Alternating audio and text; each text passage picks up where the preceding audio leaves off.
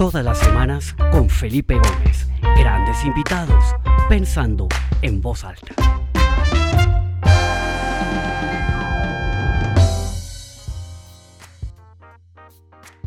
Bueno, bienvenidos para todas las personas que se comienzan a conectar. Es la una en punto, todos los martes, una en punto, hora del este, 12 del día, hora de Colombia, Lima, México, 7 de la noche, hora de Madrid. Bienvenidos a esta nueva edición del programa en Pensando en Voz Alta. Mi nombre es Felipe Gómez y estoy muy contento de una vez más estar con ustedes eh, en este programa. Como siempre, todas las semanas tenemos eh, un invitado eh, muy especial. esta semana me pareció muy relevante poder traer a alguien que conociera de cerca todo lo que está pasando en India, ese gran país, pero que se ha visto azotado por una ola eh, absolutamente salvaje de la pandemia. Todos hemos visto los titulares de las noticias, lo que está pasando. Y si bien esa es una persona nacida en la India, lleva viviendo en Colombia, en América Latina, perdón, desde más o menos como desde el 2003, vivió en Chile, en este momento vive en Lima, trabaja con Tata eh, Consultancy eh, Services, que es una división de Tata Group, este grupo inmenso de la India que emplea más de 700 mil personas Solamente en América Latina hay 19 mil personas que trabajan para Tata Group. Entonces, pues él tiene la mirada de sus familiares y amigos que están allá viviendo todo lo que está pasando en India, pero también viéndolo desde la distancia desde América Latina y creo que nos puede dar eh, una ilustración sensacional sobre lo que está pasando allá y también reflexionar un poquito sobre qué rol están jugando eh, la comunidad empresarial y de ejecutivos de la India en América Latina y todo lo que está pasando ahora con los CEOs de las grandes empresas de tecnología que son de la India. Vamos a hablar un poquito de todo esto. Entonces, Sangram Sahu está con nosotros hoy. Sangram, bienvenido a Pensando en Voz Alta. Es un honor tenerte aquí con nosotros. Gracias, Felipe. Un placer.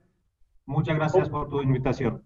Excelente, Sangram. Como siempre, comenzamos eh, preguntando eh, un poco qué ha pasado este primer año de pandemia en el lugar de origen donde está la persona eh, conectada. Cuéntanos un poquito ¿Cómo se ha vivido este año en Perú y en este momento en particular qué está pasando con la pandemia? Sí, gracias Felipe. Em, quiero mencionar primero es que yo creo que en todos los lugares eh, lo que está pasando es difícil, em, es eh, complejo eh, lo que está pasando y, y, particularmente en este momento en India es muy grave. Em, pero yo quiero comenzar un poquito sobre cómo comenzó todos estos temas, ¿no? Por ejemplo, en caso de India, eh, el primer caso fue detectado en 30 de enero y después al final de marzo um, India tomó una decisión para tomar um, eh, restricciones, el lockdown, um, cual fue una restricción uh, largo uh, y grave. Eh, entonces, uh, hubo impacto definitivamente eh, y, las personas como nosotros, uh, quienes están trabajando en industria de tecnología, tienen la ventaja um, y nosotros como empresas también adaptamos uh, rápidamente en una forma de trabajar de la casa o trabajar remotamente. Em, eh, pero en India es un país emergente, entonces varias personas tienen que salir para trabajar día a día para, para tener su, su, su ganancia o su sueldo. Entonces, en este sentido, um, um, eh, India tomó una decisión en este momento para darle prioridad a la vida que economía. Um, entonces, eh, en este sentido, hubo un impacto en la economía. Por ejemplo, el año pasado fiscal hubo una contracción de menos 8%, eh, pero en la primera ola sobre la pandemia yo creo que hicimos bien Em, eh, durante el pic de la pandemia de primera ola, que fue aproximadamente en agosto-septiembre, em, em, hubo casos como el máximo 100.000 eh, y nuevos casos diarios, aproximadamente 1.000 casos fallecimientos. Y ahí quiero, quiero mencionar también que cada vida importa, ¿no? porque atrás de cada vida hay una familia, entonces antes de entrar en cualquier número, ah, hay que pensar en este sentido también, eh, que cualquier número vamos a poner, eh, podemos interpretar en diferentes maneras, pero hay un impacto de, de, varias personas. Em, eh, y, en este sentido, actualmente quiero mencionar ahí es que India es un país grande, tenemos 1.4 billones eh, de habitantes, tenemos 28 estados diferentes, tenemos 8, llamamos Union Territories, diferentes regiones. entonces, no, no, no, es fácil, pero eh, yo creo que sobre situación sanitaria hicimos un buen trabajo en la primera ola y después hasta, eh, yo creo que hasta febrero, hasta enero, febrero de este año, hubo un descrecimiento de los casos em, hasta muy poco, entonces pareció como todo estaba controlado. Eh, ahí llegó también la noticia de inicio de vacunación y, estoy seguro que ustedes saben que India incluso mando vacunas a varios otros países, aproximadamente eh, creo que 60 millones de vacunas eh, a otros países para apoyo. Entonces, eh, yo creo que hubo una sensación que ya se terminó la pandemia y también hubo una sensación que los, las personas de la India, o puedo referir como indios acá, tiene una inmunidad natural obviamente, cuál es falso, creo que todos somos humanos, eh, todos somos eh, vulnerables eh, para este tipo de pandemia y situaciones, pero hubo esta sensación falso. Entonces, ahí comenzó, por ejemplo, en marzo, en mes de marzo, abril, hubo conglomeración um, debido a elecciones regionales. Em, hubo un evento en parte norte de la India donde eh, hubo una conglomeración de aproximadamente 3.5 millones eh, de personas en un solo lugar. Entonces, estas cosas eh, no apoyo. entonces, en abril, mayo, en este momento estamos mirando el resultado, que en este momento esta segunda ola es casi cuatro veces más numéricamente hablando. ¿no? Entonces, ya tenemos nuevos casos llegando hasta 400 mil diariamente eh, y fallecimiento está llegando hasta tres, eh, entre 3 y 4 mil personas. entonces es, eh, es grave.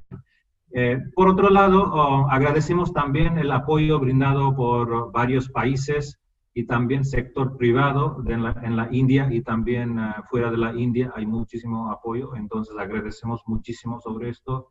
Y empresas como nosotros ah, Em, más allá de tener la flexibilidad de trabajar remotamente, em, estamos también brindando otro apoyo, por ejemplo, en caso de TCS, Tata Consultancy Services, tenemos uh, uh, COVID Care Centers en 13 ciudades donde tenemos nuestros colaboradores y con más de 900 o aproximadamente 900 camas tenemos el hotline disponible 24/7 para que eh, eh, nuestros asociados o colaboradores y sus familias inmediatos puede consultar y tomar este apoyo. Y también está brindando vacunación, apoyo hacia vacunación. Espectacular. Yo creo que una, una de las características del Data Group es esa, ese espíritu eh, filantrópico, empezando por sus colaboradores. me comentaba ahorita antes de comenzar el programa, Sangram, que el, dos terceras partes de las utilidades de la compañía son reinvertidas en programas sociales, lo cual me parece absolutamente increíble. Y pues yo creo que parte de lo que están haciendo alrededor de la pandemia también es absolutamente admirable y muy bien recibido.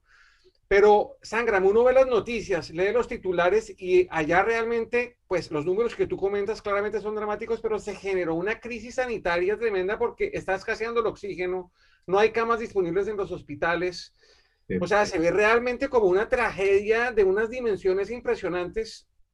¿Qué te dice tu familia? ¿Qué te dicen tus amigos? O sea, ¿realmente es como se ven las noticias o, se está exagerando? Digamos, de primera mano, ¿cuál es, ¿cuál es esa información que te llega a ti? Mira, como te comenté, cada vida importa. Entonces, en este sentido, realmente no importa si es 3.000 o 4.000 o 1.000, porque hay familias atrás de eso Incluso en mi caso, uh, uh, algunos uh, de mis familiares se fueron impactados, mis amigos también, pero gracias a Dios se recuperaron de, la casa, um, entonces no hubo mayor problema, pero yo creo que yo fui uno de las personas con suerte, puedo decir en este, en este caso. Um, entonces, yo creo que tenemos que no, no bajar la guardia, tenemos que seguir cuidando nuestra salud, salud de la familia y también buscar manera de conseguir apoyo, ¿no? Entonces, eh, la situación es grave, pero tenemos que tener reflexión sobre por qué llegamos a este punto. ¿no? Entre eh, cambio la figura en tres, cuatro meses. Eh, entonces, en este sentido, creo que hay una conciencia en este momento y las personas están tomando más medidas y, y, cuidando más. Y también, como comenté, hay muchísimo apoyo de parte eh, de sector privado, gobierno y otros países también. Por ejemplo, tú estabas mencionando sobre Tata Group. Eh, nuestro grupo está extendiendo 200 eh, millones de dólares de apoyo um, hacia al país para, para este causa. Sangram, una pregunta. Digamos, claramente esto es muy difícil de predecir, pero ¿cómo, ¿cómo crees tú que esto va a evolucionar en las próximas semanas o meses? O sea, ya yo estaba mirando esta mañana los números y ya el pico comienza un poquito como a, dar un poquito la vuelta, ¿no? Una tendencia a la baja, pero pues la base es altísima. ¿Qué se proyecta ya? ¿Qué dicen las autoridades sanitarias? ¿Qué dicen los líderes empresariales que están comprometidos en ayudar a esa situación? Este es un tema que va a durar, no sé, varias semanas, unos meses más. ¿Y qué tipo de medidas se están tomando allá? ¿Hay cuarentenas estrictas? ¿La gente no puede salir? ¿O hay flexibilidad? ¿Cómo se está viviendo el día a día en una ciudad eh, típica en tu país? Eh, yo creo que es una combinación de todo, uh, Felipe. Eh, ahí, en este momento, no hay una estricta uh, restricción a nivel nacional, pero cada estado, cada región está tomando sus decisiones, entonces ya comenzó restricciones en varias partes de la India um, con diferente nivel de restricción y también um, eh, el, gobierno está extendiendo el programa de vacunación. Creo que eh, el aislamiento, eh, vacunación, entonces todo esto va a ayudar. Yo soy optimista, espero que en los próximos días o semanas esto tendencia uh, baje, ¿no? pero en cualquier caso, como te comenté, es cada fallecimiento es un problema para el respectivo familia y, amigos. Entonces tenemos que eh, tomar medidas y respectivamente qué dice el gobierno y qué tipo de apoyo ya está ahí, porque creo que como ciudadanos cada uno de nosotros podemos tomar algunas medidas para cuidar a nuestra propia salud y de nuestra familia. Pues sí, pues todos los deseos sangran desde acá para que esta situación tan, tan delicada, tan dolorosa, pueda superarse lo más rápido posible. Yo creo que eh, lo que comentas tú, esa unión, esa colaboración entre el sector privado, el sector público, el sector, el sector solidario, etcétera, es absolutamente fundamental para lograr esto.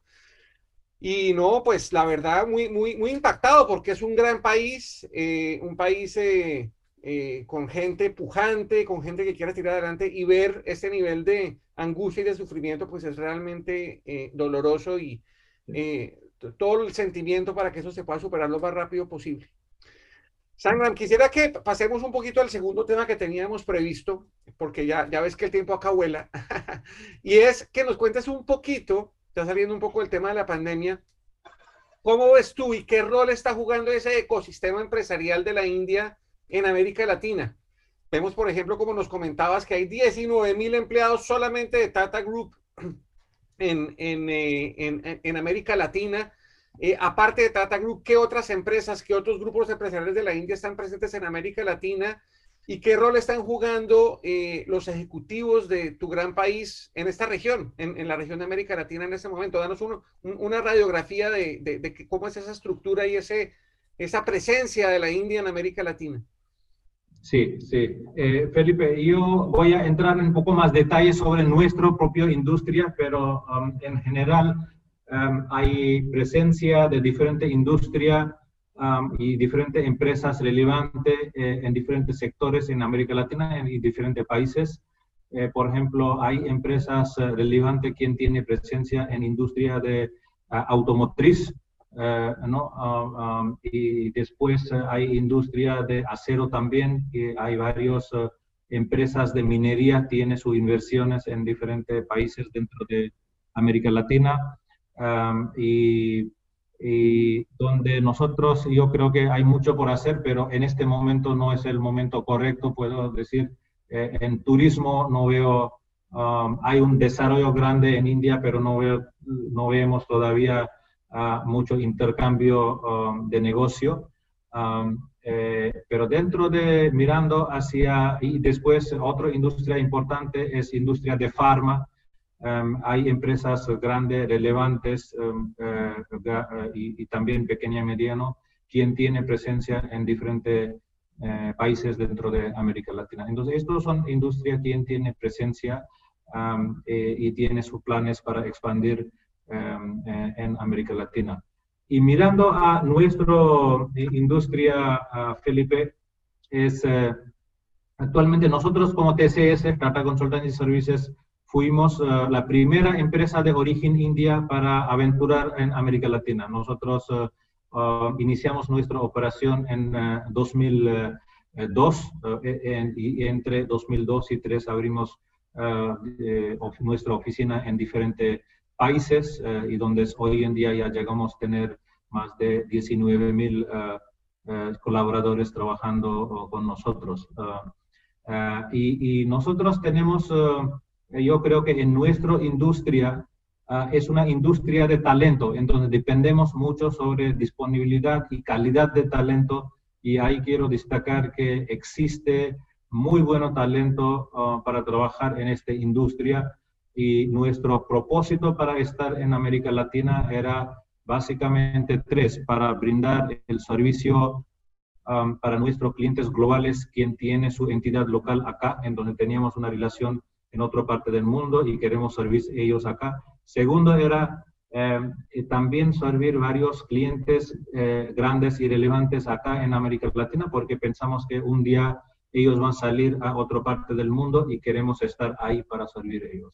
Y el tercero er, er, era para servir desde América Latina para nuestros clientes en Estados Unidos, Europa y otros países. Entonces, en este sentido, durante de las últimas décadas que presencia tenemos, hemos creado la ecosistema en diferentes países, colaborando con diferentes, eh, por ejemplo, universidades localmente eh, y, también eh, otras empresas y clientes para desarrollar este ecosistema con el foco para desarrollar el talento local y brindar también esta oportunidad donde ellos pueden trabajar en proyectos globales eh, y tener el acceso de estos diferentes centros de excelencia y práctica, mejor práctica eh, globales. Y hemos eh, tenido el éxito de mandar varios de nuestros colegas latinos quienes están ocupando puestos relevantes incluso en otros países fuera de la región.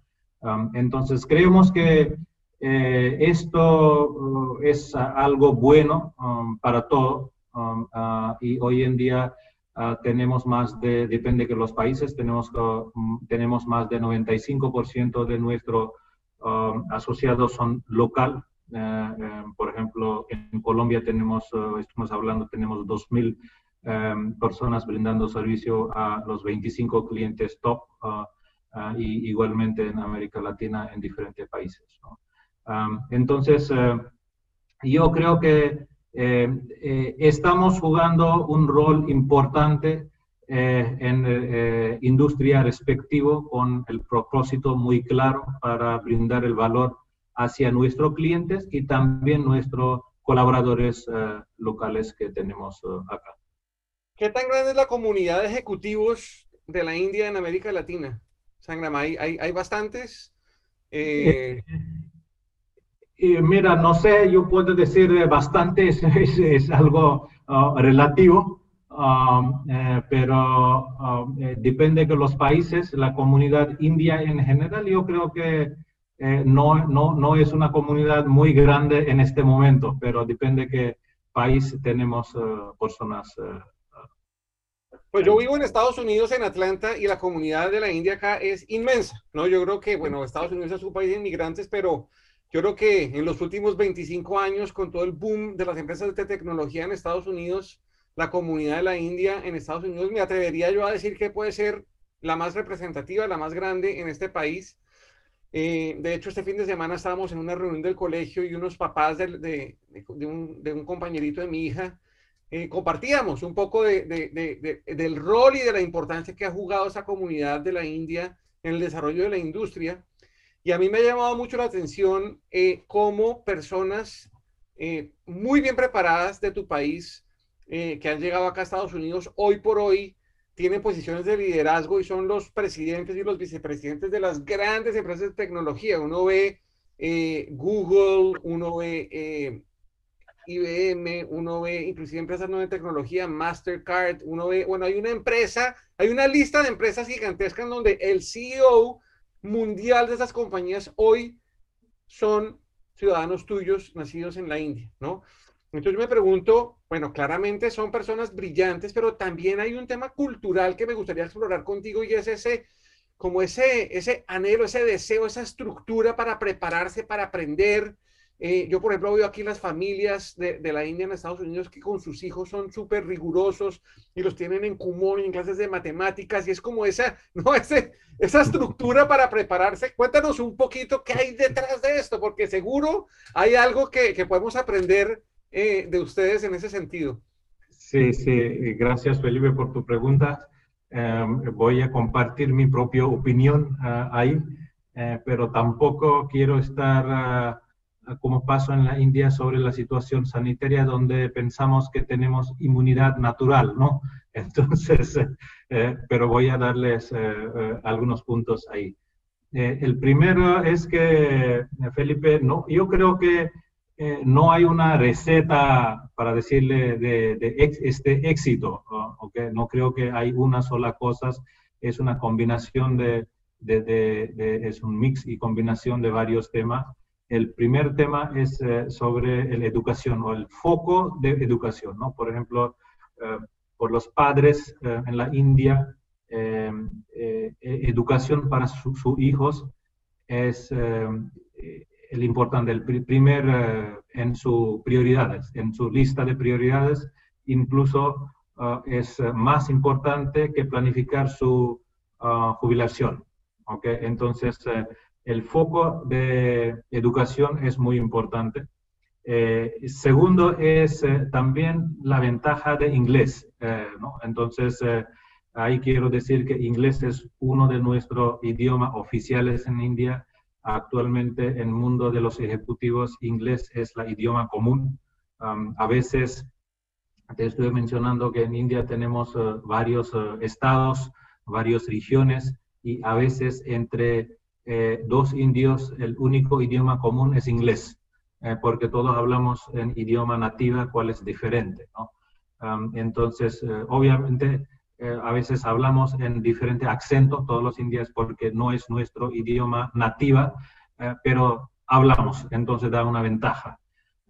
y, y, tercero es, puedo decir, sobre el movilidad o adaptabilidad, porque mira, siempre en el mundo um, eh, hablamos sobre oportunidades, eh, empleabilidad eh, y demanda, supply.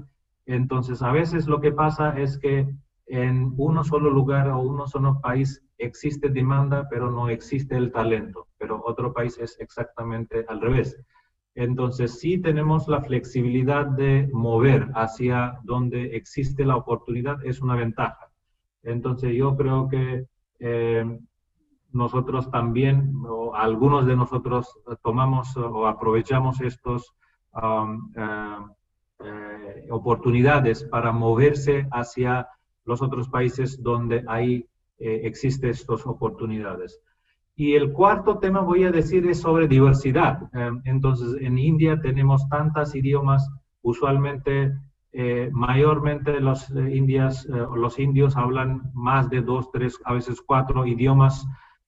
entonces, para aprender otro idioma es uno más. Okay? Obviamente no hablamos perfecto. Por, por, ejemplo, yo puedo comunicar, no hablo perfecto español, pero puedo comunicarse.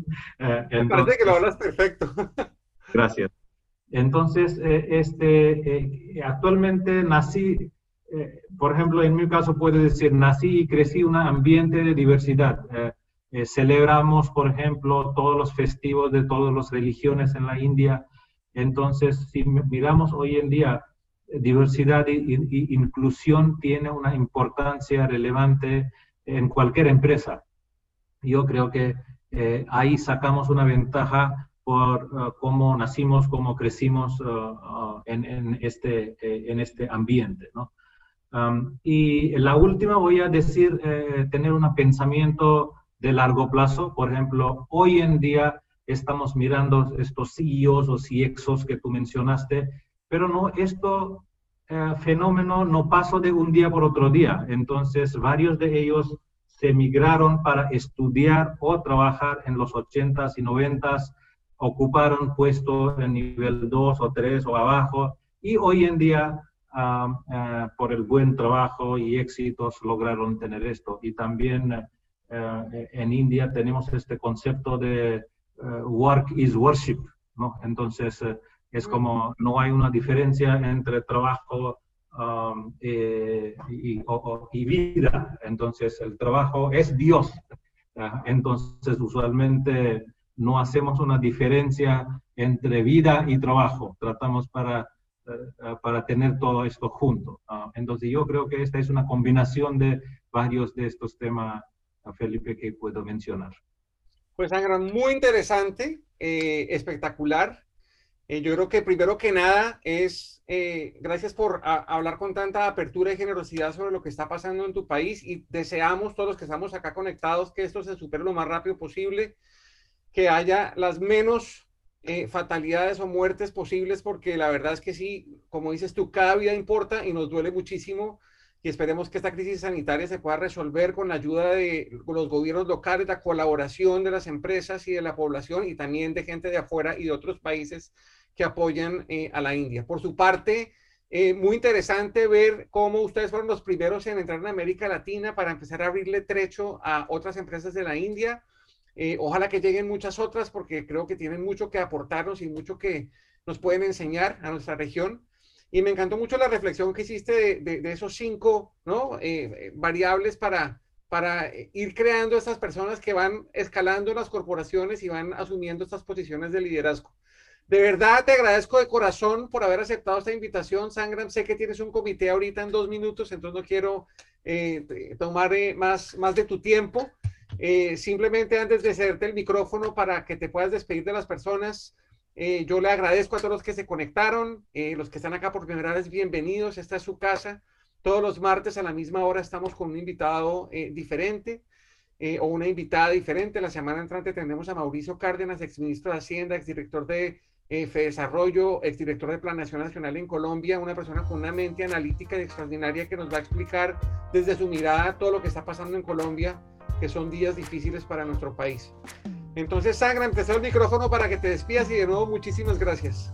No, muchísimas gracias eh, por la invitación, Felipe, por la oportunidad eh, y también para tener este inquietudes para conocer qué está pasando en nuestro país. Y nuevamente agradecemos a todos los eh, participantes acá y, y todas las uh, personas, uh, países uh, y sector privado quienes están brindando su apoyo y palabras para la situación en la India. Entonces, no, nada más quiero agradecer la oportunidad y muchas gracias. Excelente, nos vemos muy pronto. Hasta luego, Sangram. Hasta luego todos los que se conectaron. Chao. Gracias. Gracias a todos.